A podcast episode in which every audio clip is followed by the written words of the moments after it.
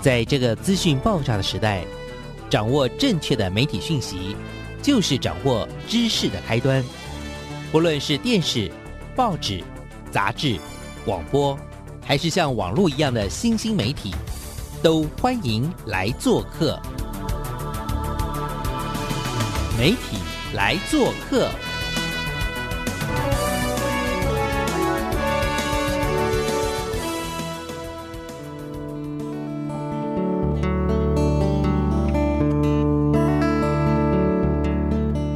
媒体大小事，欢迎来做客，我是主持人小黄老师。各位空中的听众朋友，大家早安！礼拜一的上午啊，不知道大家过去的两天这个周末过得如何？那小黄老师呢？啊，也是如常啊，但是呢，还是希望就是我们每个礼拜，即使是现在这种各种的这个疫情的问题啊，又带给了台湾莫大的考验。可是我们还是必须要秉持一个正向的精神来影响我们的礼拜一的上午哦。这礼拜要为听众朋友邀请到什么样的有故事的人呢？那这礼拜我为大家邀请到的是，我觉得他就是一个非常非常人文的一位这个文青了啊，老师，目前服务于明治科技大学，然后的通识中心的蒲彦光蒲主任。那蒲主任呢，我在日前在社区媒体里看到，哇。他在这个我们的教育部的这个相关的这种大学的社会责任的活动当中呢，老师的整年的这个计划，哇，他得了一些奖哦。那这个奖呢，我个人觉得啦，就是很不容易。为什么？因为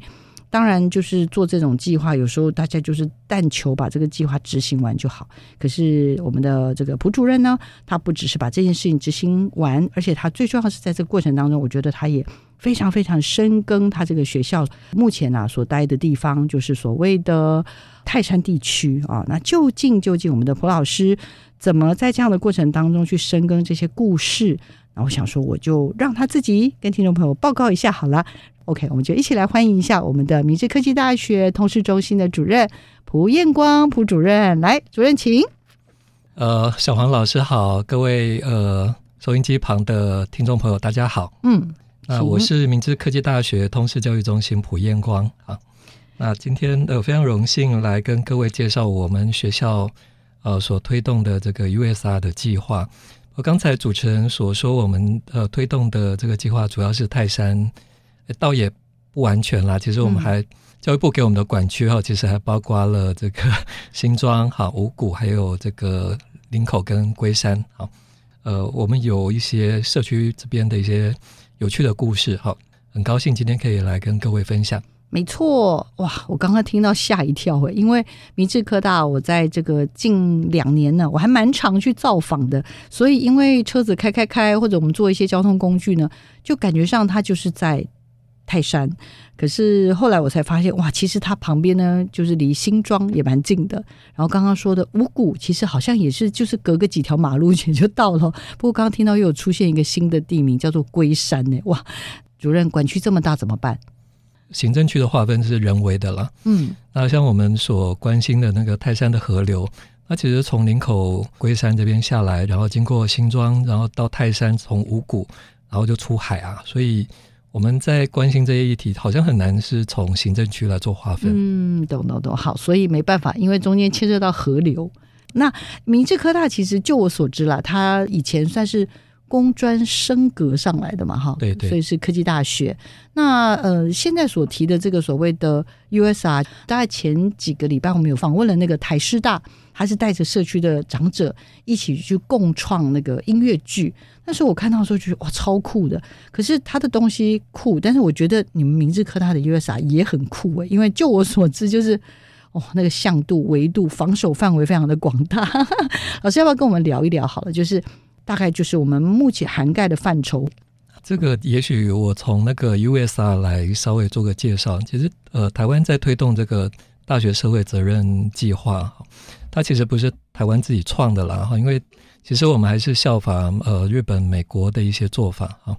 所以就会希望说来推动所谓的无边界大学，也就是说大学也许要对它附近的一些社区有一定的责任啊。二零一六年教育部在推动这个计划的时候，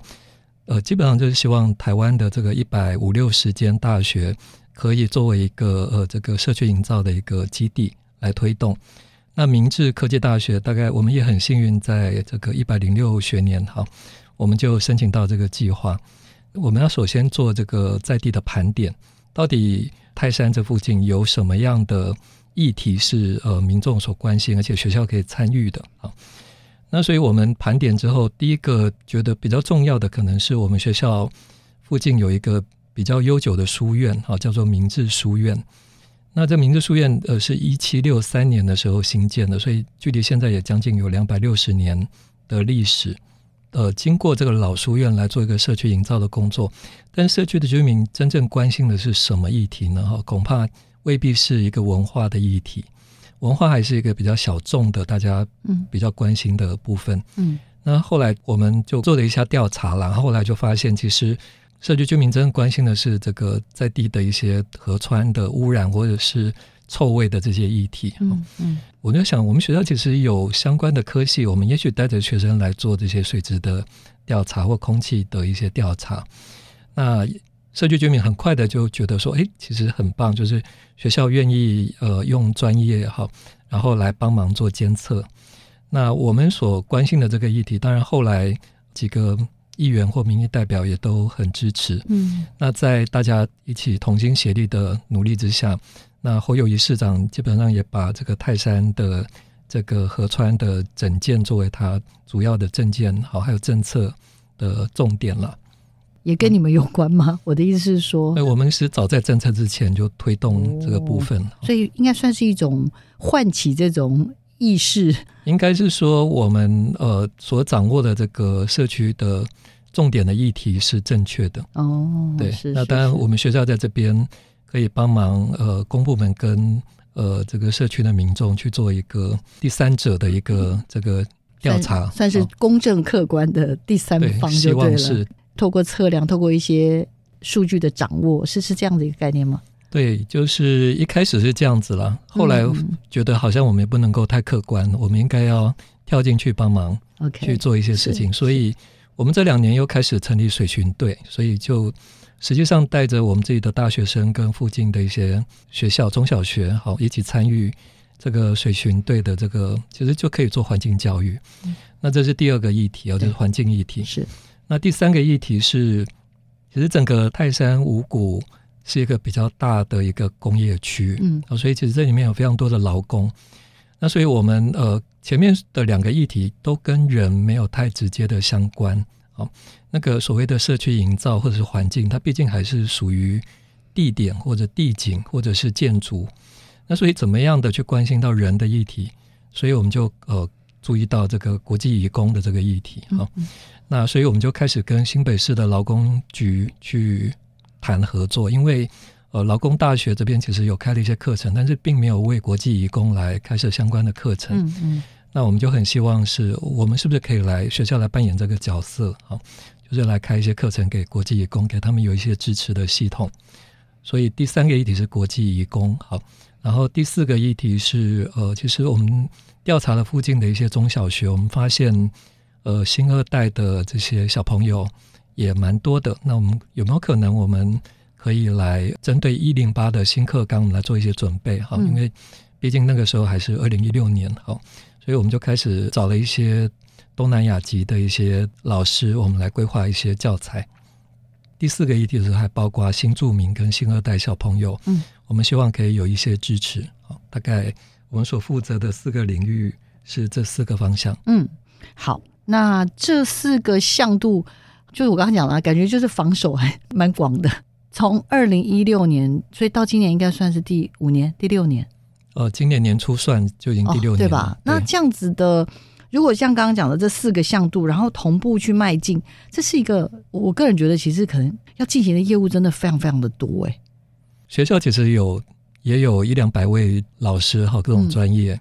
所以不是说呃我一个人呢，应该是说呃我们学校由我作为一个窗口，哦，我们来连接呃学校里面不同的科系，嗯，不同的专业的老师跟同学一起来投入，是是，对。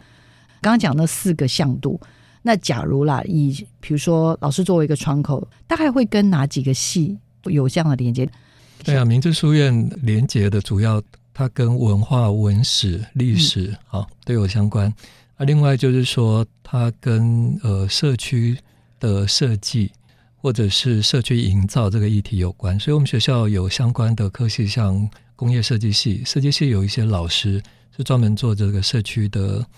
设计的这些部分。嗯嗯，那另外跟视觉传达系也有一些关系，因为我们在做这些社区营造的工作，其实也有一些呃对于媒体的一些使用的这些部分。嗯嗯嗯。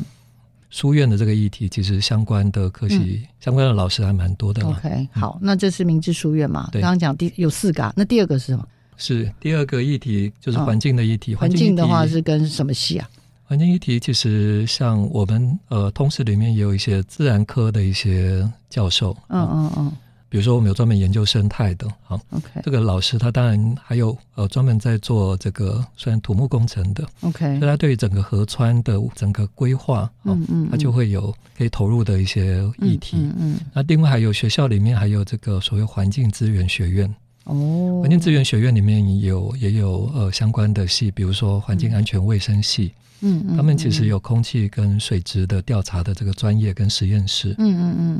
嗯，OK，好，所以就是书院的部分就有工业设计啊、视觉传达的这个相关的背景的老师同学加入，环境议题就会有我们通识中心的自然科或者是生态背景、土木工程的老师或者环境安全学院。刚讲第三个呢？第三个议题就是国际义工的议题。哦，国际义工，那那个要跟谁合作啊？国际义工的议题，我们学校有那个。现在叫做国际发展处哦，对，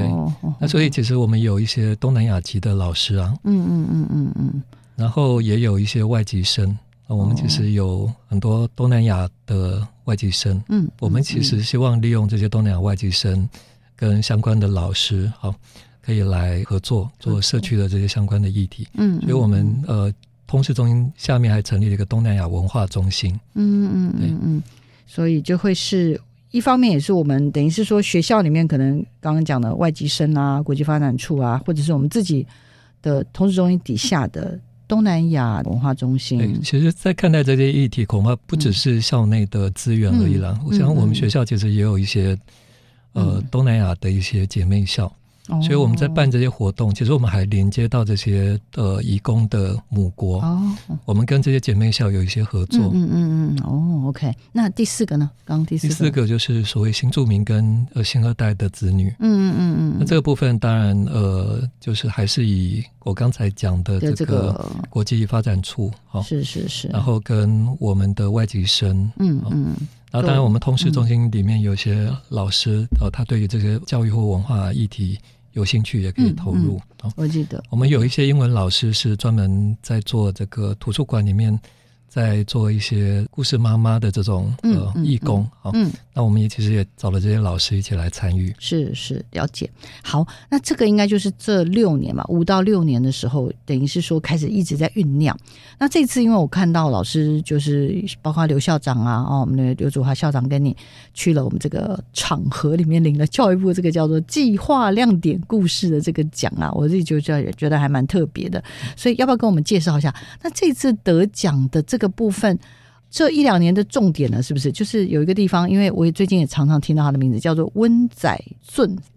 呃，温仔圳应该大部分的朋友不见得知道，不过温仔圳基本上是泰山跟新庄当中一块呃区域啦。这个区域基本上过去有一定的政策，就是呃限建，因为更早期啊，这个大台北周遭我们有一些这个淹水的区域、防洪区。的一些政策有关，那后来就它成为一个铁工厂的一个聚落，那里面有非常多的一些中小型的产业在里面。嗯，那根据过去的调查，大概有六千家的工厂。好，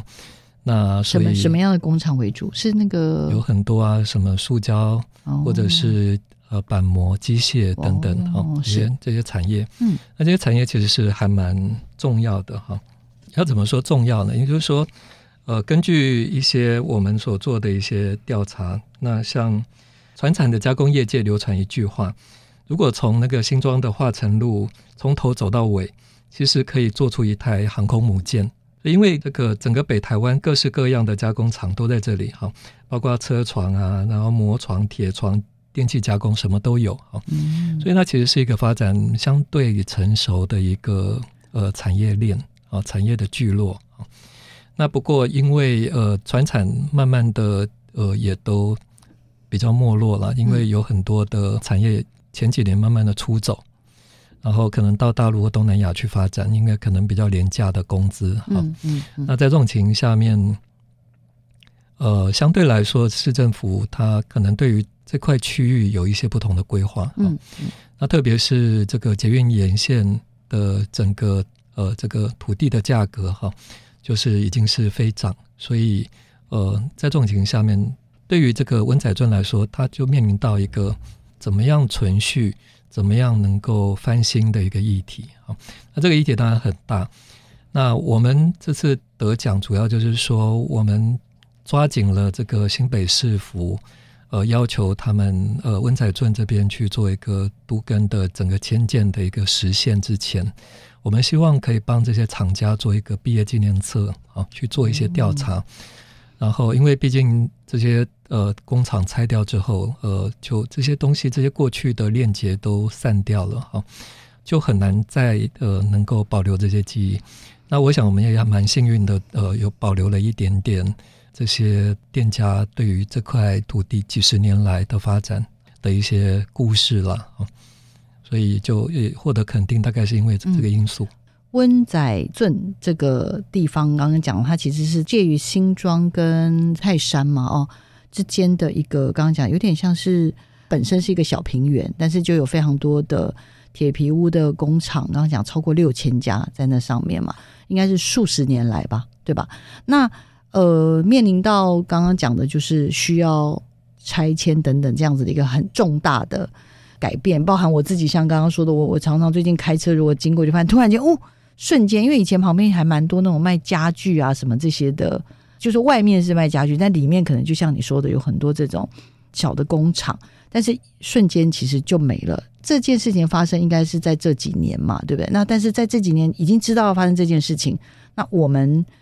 明治科大的这个亮点计划，其实就是试图去做什么毕业纪念册这件事情。其实我觉得蛮特别的，所以这个毕业纪念册大概是，因为我们通常毕业纪念册就是什么好玩啊，拼贴一些照片啊什么这样。我自己能想象就是这样子啦。但是感觉上，如果主任这边有比较多的人文关怀，可能就希望不是只是拼贴了，可能会用一些更多这种多媒体的方式去把这样的一个很特别的记忆把它留存下来，是这样吗？可以跟我们分享一下，大概包含哪些向度？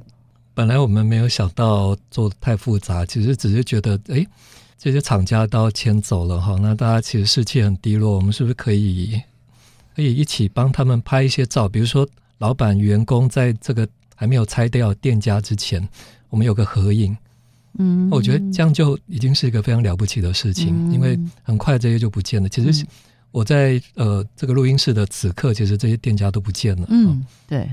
所以。怎么样帮他们留影？然后这个其实是一个非常，我觉得蛮重要的一个仪式了哈。当然，我这边要说，就是这个其实不是明治科大自己在做这些事情，因为我们其实是做不来。嗯，我们做 USR 必须要跟在地的社团合作，所以我们跟新庄社区大学好，还有这个温仔镇的这个社区发展协会哈，有一些合作。嗯，我们一起共同的来努力做这个事情啊。那。也很高兴，就是说在地的这些呃厂房啊老板啊，或者是呃这些劳工哈，也接纳我们好，然后所以我们我们其实就是把一个有点点感伤的事情变成一个可以变成一个展览了哦，嗯嗯，所以我们后来也在呃我们学校里面哈有开了一个展，而且也邀请这些店家哈这些负责人到我们学校去做了一个。呃，有点类似一个论坛哈，嗯，然后让所有的老师同学可以一起可以加入，好，可以讨论这个议题。其实我们做一个都市更新的一个计划，其实这个对在地来说，这都不是一个经常发生的事情，可能十几二十年才发生一次啊。那对于台湾来说，其实它不是一个泰山新庄的一个小小的毕业典礼而已。其实对文化或社会上来看，其实它就是。我们告别过去的一个代工或者是一个工业的一个生产的方式，迈进一个新的阶段。嗯嗯，所以怎么样可以迈进一个呃比较好的阶段，照顾到这些劳工？嗯，他们可能是在社会比较弱势，对，是我们比较关心的。是。其实我大概看了一下老师这次的亮点计划，它的其实向度非常非常的多，包含呃，比如说温仔尊的导览呐，然后像刚刚说的这个。呃，有一些这个写真呐，好像拍照，甚至座谈会，有一些在地的故事等等这些，我觉得算是一种，就是试图希望用更多元的方式，然后结合各方的力量，为这个地方留下一点什么。呃，在这样子留下一点什么的过程当中，也真的是碰撞出了一些，当然不敢说是一个怎么怎么可歌可泣的故事，可是就是一种我们觉得是一种是一种温暖。呃，就是一种彼此的舍不得，但是又知道迈向下一个阶段的那种感受了。那我想，这是彭老师跟他们的整个的明智的团队，还有很多的呃工作伙伴的一起努力所得到的一个奖。那我自己真的觉得还蛮珍贵的。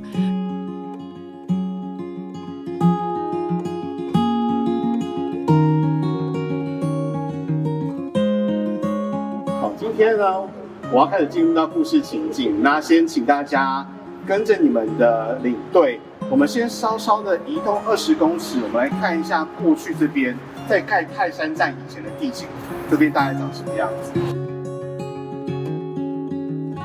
接下来我们的这一段旅程呢，好，我们大概会穿梭大概一甲子这条溪流的变迁。那我们现在的所在地呢，在泰山站。哦，其实我们现在位在是一个，在明年开始就会有大湖工程四百公顷的重化，就会在我们现在的脚下启动。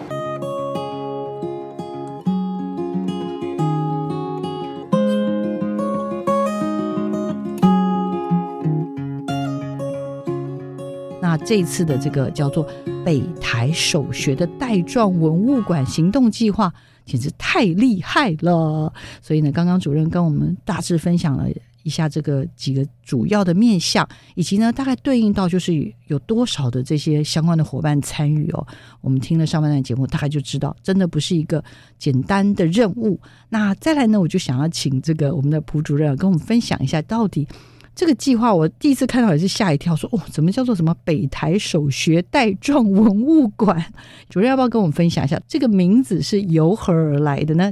这个名字由何而来？但是由我，我喜欢想象的啦。好，北台首学其实大部分人不太清楚，泰山的明治书院其实是一个彰化以北最早的一个书院。嗯，好，那所以叫北台首学。好，这是北台湾第一间呃这个学校了，好，因为它算义学，也就是说私人捐赠土地所办的，嗯，那所以后来我们呃这个明治科技大学，我们创办人王永庆先生在办学校的时候，当时的老县长就呃建议他说，那我们是不是就可以用这个老书院的名字来命名我们的这个大学？我们王永庆创办人了，他也就采纳了这个建议，好，所以。其实这个是一个蛮好的一个事情，就是私人心学，但是不是为了自己的某一些，基本上就是为了社会啊，嗯，去这个栽培这些学生。好，北台首学带状文物馆啊，带状文物馆是什么意思呢？就是说，我们希望透过老书院跟呃在地的一些图书馆，比如说像跟我们合作的呃新庄分馆，还有泰山分馆，还有五谷分馆，呃这些公有图书馆。还有我们大学的这些图书馆，还有中小学的图书馆，我们可以串联起来，哈，来共同的来推动这些文化的议题。嗯，那所以我们原来的这个小小的明治书院的这个的一个空间，它瞬间就成为立体的，好，它就可以在我们刚才所提到的前面四个议题，包括文化的议题、环境的议题，好。还有对于劳工的关心，还有对于这个多元文化的这些议题，都可以透过这些公有图书馆跟这个文化局所辖的这个啊明治书院，可以做一个串联。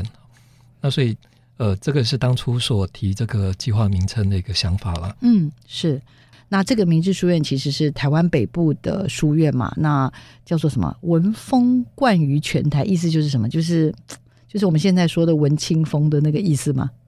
文风冠于全台是什么意思？就是呃，当初本来是规划在泰山了，后来这个因为这个公部门就希望说，那他是不是迁到新竹去，在竹堑办了这个明治书院？嗯嗯，那栽培了很多的这些呃很优秀的一些学生。好，那后来这些学生或这些老师，后来就到了台北，后来呃在明治书院之后创办的这些书院里面去当山长、当老师，所以栽培了整个北部地区的文人，基本上都是从明治书院出来的。嗯嗯嗯，所以文风很深，应该就是读书风气蛮好的，然后而且最重要是很愿意栽培后进的概念嘛。对，因为三百年前开始，呃，这个明清开始有些移民进来，那那个时候常常因为呃大家抢地嘛，或者是资源不足，常会械斗会打架，嗯，所以文化或教育就变得很重要。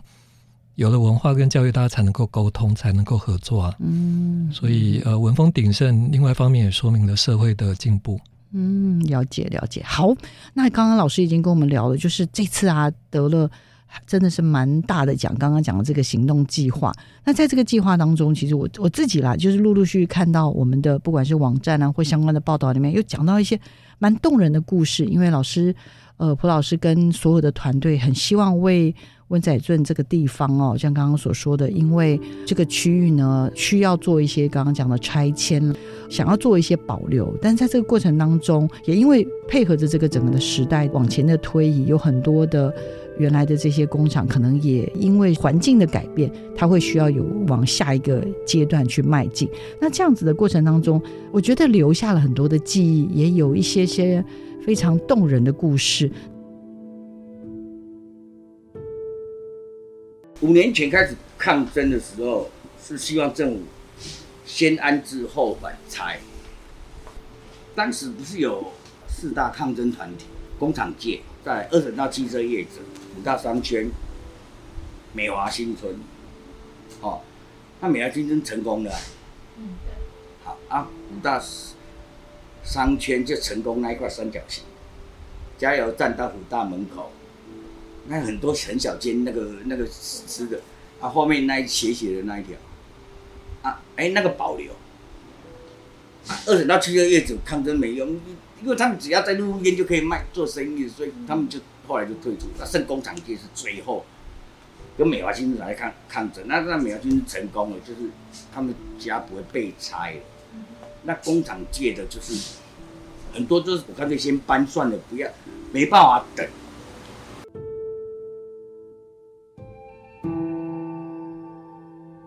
大家对于产业都觉得这个不太容易进去那个世界，哈。那我再来说说陈老板的这个故事。陈老板是我们文仔镇的这个黑手西药房了，哈，就是他可以专门治疗各种呃这个疑难杂症啊。他是大安高工的钣金科毕业的，那曾经还拿过这个全国技能竞赛的第二名，所以技术非常的优异啦，哈，非常的高明。那所以国内只要有任何的关于这种呃钢板的这种加工，那他们都可以做得到啊。那比如说很多的像我们呃桃园机场的自动报道机啊，或者是加油站里面的呃自助加油机，哈，国营企业的一些自动导览机，它的外壳都是由我们这个陈老板哈，他这个普京镭射切割哈去制作出来。呃，文仔镇这边的这个产业链，其实台湾的这个产能，其实甚至可以做出这个航空母舰了，这一点都不令人。其实都很令人意外了，就是我们 又很令人意外，又很不令人意外的一个结果，就很令人惊讶。说，其实我还知道有别的厂房也做了一些这个太空人的呃衣服里面特殊的一些材质哦，所以呃温仔镇的这些厂房的这个呃重新的搬迁，其实是一个我觉得是一个还蛮值得关注的、继续关注的一个议题哈。不过呃很有趣的就是说。当我们投入社区，我前面讲就是，其实国外在呃投入 USR，其实他们是把大学当成是一个没有边界的大学哈，所以无边界大学或者是没有围墙的大学，就是认为社区周边的这些议题，就是大学里面要教学生去看到的这些事情。特别对我们科技大学来说，我们有很多的机械或者是材料的科系的学生，当他们看到这些事情，他们其实就会更。容易知道，诶，我到底我所学可以帮助这些产业去呃做什么样的事情啊？那我觉得这是很好的题材了哈。那呃，经过了这次我们在做这个毕业纪念册的一个过程，那这个普京的陈老板也非常的感性，非常的我觉得很令我感动了，就是他最后把温仔圳的一个还蛮重要的地标，就是他们公司所做的一个还蛮高大的一个无敌铁金刚的一个呃一个装置艺术，就送给我们学校。现在我们当然知道，这个温仔圳厂房都已经不见了哈，六千家工厂，呃，两万多名劳工，好不晓得呃搬迁到其他地方去了，但是还留下一个无敌铁金刚在我们学校作为一个温仔镇的一个小小的纪念物，好，那我觉得这个是很。令我觉得很感动，就是也算是对我们学校的师生的一种情感。好，嗯嗯，那这是一个我觉得还蛮令我在二零二一做这个事情的留下一个很深刻的印象。那当然，其实我们在整个计划推动还有一些别的有趣的一些事情。好，比如说呃，我们其实呃刚才讲我们有关怀新住民的议题。那像我们学校周边有一间呃孟加拉的新住民所开的一个火锅店。叫做锅站啊，我好像有听过，是还没吃过。好，请说，挺有 趣的。就是我就带着我们学校里面的老师同学去吃啊，然后也呃邀请这个老板来说说孟加拉的文化或者他们的饮食、他们的音乐等等。那后来呃老板就说，那他们是穆斯林，所以他对于呃开一个火锅店，而且台湾人。这个习惯吃猪肉，嗯，所以对他来讲，其实他自己有一些宗教上面，还有这个 呃，这个怎么说，生意上面的一些冲突，嗯，那他本来是很担心，呃，把孟加拉的这个他自己的母国的文化带进来，他的这个事业会有一个什么样的影响？不过我我们在去年年底就发现，他慢慢的说他不再卖猪肉，而且。其实一开始大家会担心说，这样他的店能够维持得下去吗？因为台湾人只要吃猪肉的比例很高，是的，是的，只要 很多人进去发现不卖猪肉就走出来了。嗯，但是后来发现，其实也招来了很多其他的穆斯林的一些朋友啊，比如说一些印度的朋友啊，呃，所以我觉得，包括我们自己在地的一些呃学生、老师、民众，也都在这样的一个机会下，可以更知道到底呃穆斯林。他们的宗教信仰是什么？哈，嗯，所以他们，呃，这里面其实我觉得很重要，就是文化交流，嗯，大家不会再觉得说，哎，其实回教徒就一定是恐怖分子啊。那我也很高兴，就是说新作品在这边可以找到他们自己的一种文化或身份的认同，嗯嗯嗯。那所以当看到这些好朋友这么多年慢慢走出或找到自己的一个呃文化的这个位置，我都觉得这个是非常值得。大家高兴的事情，对。然后疫情下面，其实又像我们，其实好多年都跟在地的一些社团，像泰山艺文协会有一些合作。那每一年利用我们的艺廊在办一些呃专题的一些展览了哈。那去年我们也办了一个送瘟神的仪式，我觉得也是非常有趣的。就是他们找了一百多个在地的艺术家一起来绘制了三百多幅的这个疫情生活的面貌啊，最后就设计了一个送瘟神的仪式啊，然后对，然后就我们在学校里面展出这三百多幅作品啊，然后就是一个瘟神戴了一个口罩的这个防疫的一个忧愁的面貌，那后来展览结束之后，我们就呃一起做了一个焚烧。这个送瘟神的仪式，我觉得这个也是我们学校跟社区的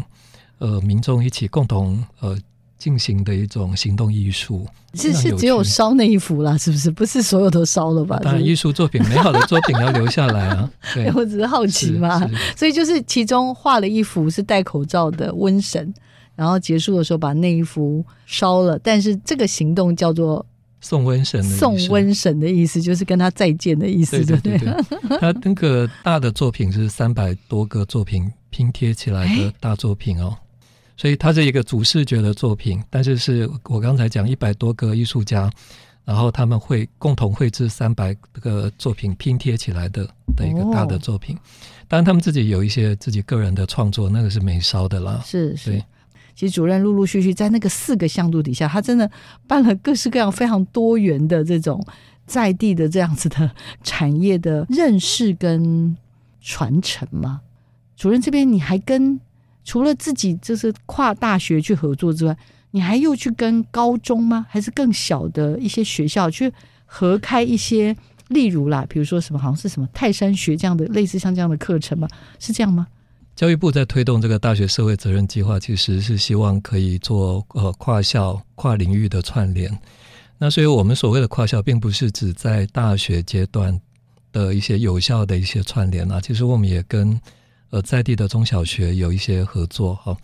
比如说泰山呃四间国小、两间国中哈，还有高中啊，我们其实都有一些合作的课程跟项目。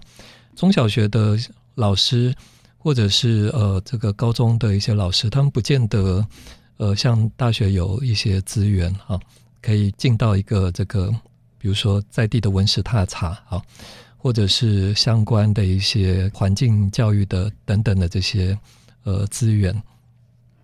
所以，我们像我们在同荣国小，我们就开始跟他们合作一些这个东南亚文化的一些课程。我们带着一些呃新住民妈妈好。然后搭配一零八的课纲，我们呃就进去在地的国小，带着他们来呃认识这些东南亚的文化，让这些新住民妈妈其实也有一个文化上面的一个定位好。那我们也带着医学国小的这些小朋友哈，一起来关心这个我们旁边的一些河川的水质检测。这个部分就我们可以把大学里面的专业实验室的一些设备，带着这个小朋友一起来做这个水质的检测。那这样就很有趣，我们可以带着小朋友一起来看到一个肮脏的水怎么样变得是清澈啊，甚至我们还在做一些生态富裕的一些努力啊。那另外像泰山呃高中或者是附近的丹凤高中、好新庄高中等等，我们其实也有一些共同合作的项目，内容就包括我刚才所讲的，包括一些书院文化、环境议题啊，还有一些国际劳工跟呃。东南亚的这些文化的部分，嗯，都呃希望可以带进来。其实我们跟在地高中的合作还不止这些 USR 的项目了哈。作为一个大学，我们呃所支持的项目还蛮多，包括一些城市设计，就是包括 AI 的未来的一些概念。嗯嗯嗯，我们也有一些呃专门的老师来协助。嗯嗯，呃，跟高中端有一些课程的合作。是这么多年的累积之下了。尤其这次，我觉得那个温仔俊的给我，尤其在视觉上，跟这种实际上的那感受更强烈，就会更觉得哇，好家在还蛮早就有开始做这件事情，然后也因为长期累积彼此之间的信任，说当这次可能我们想要再进一步为他们多做点什么时候，其实我觉得他们是从心里面去接纳的，说哦，对他们是真的关心我们，而不是只是想要。有点像是讲难听一点，在收割，把这些东西收割走，成为学校 USR 的成果报告的概念。我我自己是看见的是彼此之间的那种信任，我觉得这个是更难得的地方。这次呢，除了我们的北台首学带状文物馆的行动计划之外呢，另外学校在国际教育这个部分，也好像也得了另外一个很不错的奖，要不要跟我们也介绍一下，好不好？这个教育部在推动 USR 计划，其实有两块啦，第一块就是希望。学校作为一个呃在地的文化推动或社区营造的一个基地，嗯，另外一方面，我刚才前面有介绍过，就是学校台湾在推动这个计划，也跟美国、日本在推动的一个精神是相符的。那其实这里面也很需要有一些国际合作的部分，所以教育部也鼓励 USR 计划能够有一些国际合作的一些专案。好，我们有一些议题，比如说像呃国际移工。或者是新住民跟新二代子女这些部分，我们都其实是有一些条件或基础，可以跟我们的一些国际的姐妹校合作来推动。所以，呃，在去年我们就有一些专案，我觉得后来还蛮幸运，就是获得教育部委员的肯定了，所以也把这些绩效收录在我们呃整个 USR 的这个年度的绩效报告书里面啊。在疫情之下，我们在推动计划，就想到说，其实，呃，这些在医院里面的这些人，他其实压力很大。嗯，那包括病患家属，其实还有看护工。在我们旁边新庄思源路有一个台北医院，嗯，台北医院其实离我们学校非常的近。那我就在想，我们明治有没有可能，我们来就近的关怀啊这些台北医院里面的这些看护工。那么一开始我们想了，就是说，我们帮这些看护工想办法来募的一些印尼的图书好了，因为这些呃看护工主要是印尼人，啊，那如果他们在照照顾病患的呃这个同时，他们心里面有一些焦虑或压力，可有没有可能可以透过阅读他们自己习惯的文字，然后可以沉淀下来啊？所以这个当初的想法其实很简单，那也跟台北医院谈了合作，他们就很高兴哈。然后也跟这个新庄图书分馆也谈了合作，所以这其实是一个跟公部门、跟不同的部门谈好的一个合作案。那等到我们好不容易呃，也在新庄图书馆也捐赠了一些图书，我们呃在国内也募得一些书，我们就跟印尼的姐妹校啊，叫做巴旦大学去谈了，就是说我们想要为台湾的印尼的这些老公做一些事情。有没有可能我们拿一些中文的图书，跟我们的姐妹校来交换印尼图书？如果可以，呃，达成这样的话，其实呃，台湾有很多的这些印尼劳工，也许他们会需要这些书。嗯，那后来姐妹校也就同意这个计划，后来就把书从千里之外寄来了哈。嗯，人家是交换日记，我们是交换图书的概念，是吗？对，类似这个概念。嗯，可是书来了。台湾的疫情很不幸变得更严重。嗯嗯。那呃，原来台北医院这边就因为时间不太对，他们后来就觉得说，这个是不是暂缓？就是说，这个本来是说好要设置这个图书箱了。那后来就说这个部分暂缓了，因为这个可能社会压力也会比较大一点。嗯。那后来我们就只好把这个图书拿去做其他的一些项目的一些。规划，嗯，比如说我们跟这个 TIWA，就是台湾国际和劳工组织这边哈做了一些合作哈。TIWA 这边其实也有一些东南亚的一些过去的一些劳工在台湾可能有法律上面的一些问题哈，被关在里面。嗯，我们在想就是说这些人呃他们在台湾工作，可是后来又呃这个服刑。有一些问题恐怕也不完全是他们的责任了。就是，就我们所提供给这些国际劳工的一个工作的环境，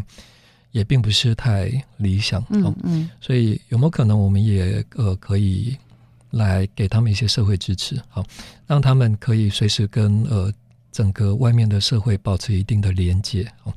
然后让他们呃能够保持一个可以赶快出狱，然后回到一个正常的人生，好。所以后来跟 TY 也有这个相关的一些合作，也把这些书，呃，透过管理单位的的同意啦，我们就有合作这样的一个方案。我觉得其实有点曲折，但是也因为疫情，让我们有一些不一样的发展。另外就是呃，刚才讲我们对新二代子女，我们已经做了好多年。都是呃有做公开的征文，嗯嗯，然后希望让新二代子女有机会可以问问他们的爸爸妈妈，哈，以前在东南亚母国，他们小时候怎么成长的？我的妈妈是一位土生土长在马来西亚的马来西亚人，他住在马来西亚彭亨州瓜拉吉饶乡，它是个偏僻的淳朴小镇。道路两旁有许多橡胶树及野草，直到现在要开车才能到最近的超市和便利商店。他最期待每一年的华人新年，家家户户的男女老少都开始忙起来，因为要在新年前迎接美好的一年，所以大人小孩因为呃，通常这些新二代子女他们。在台湾有时候会被压抑，就是说，妈妈或者是爸爸，他是来这个比较落后的国家，好，所以就会比较排斥或者是否定自己的另外一种文化身份。那这其实是很可惜的。嗯，那我是觉得，其实这种新二代子女，他应该是一个加分的部分，就是他可能可以有两种语言或两种文化的资源，而不应该是自我否定。好，所以呃，我们透过一个征文的。的一个活动办理，让这些新二代子女有机会可以多听听爸爸妈妈说故事，然后把这些小朋友所写来的一些作文，我们把它发展成绘本，然后让更多的小朋友可以听到这些故事。我还记得我第一年在泰山呃国小去颁赠这个奖项的时候，我们送给每一个新住民妈妈一朵玫瑰花，那个新住民妈妈感动的会后都跑来围着我说。她没有想过台湾人可以这样接纳他们啊。然后第二年，我在新庄国小带着新住民妈妈去做呃校内的公开的演讲，全部的同学鼓掌，然后新住民妈妈在台上感动的，就是眼泪都快要掉下来，好，然后没有办法好好的讲话。所以这么多年来，我们其实也有一些教材，有一些绘本来支持这些新二代小朋友。好，我不知道今天听众朋友听的是不是很过瘾，我自己是觉得很有趣。我们的明治科大呢，在它的这种兼顾地区化跟全球化的这种大学的社会责任的设计之下，其实能够就能够兼顾社区营造跟国际的合作。也请大家持续锁定我们的媒体来做客，我们下礼拜见喽。我们谢谢蒲老师，谢谢，谢谢，拜拜，拜拜。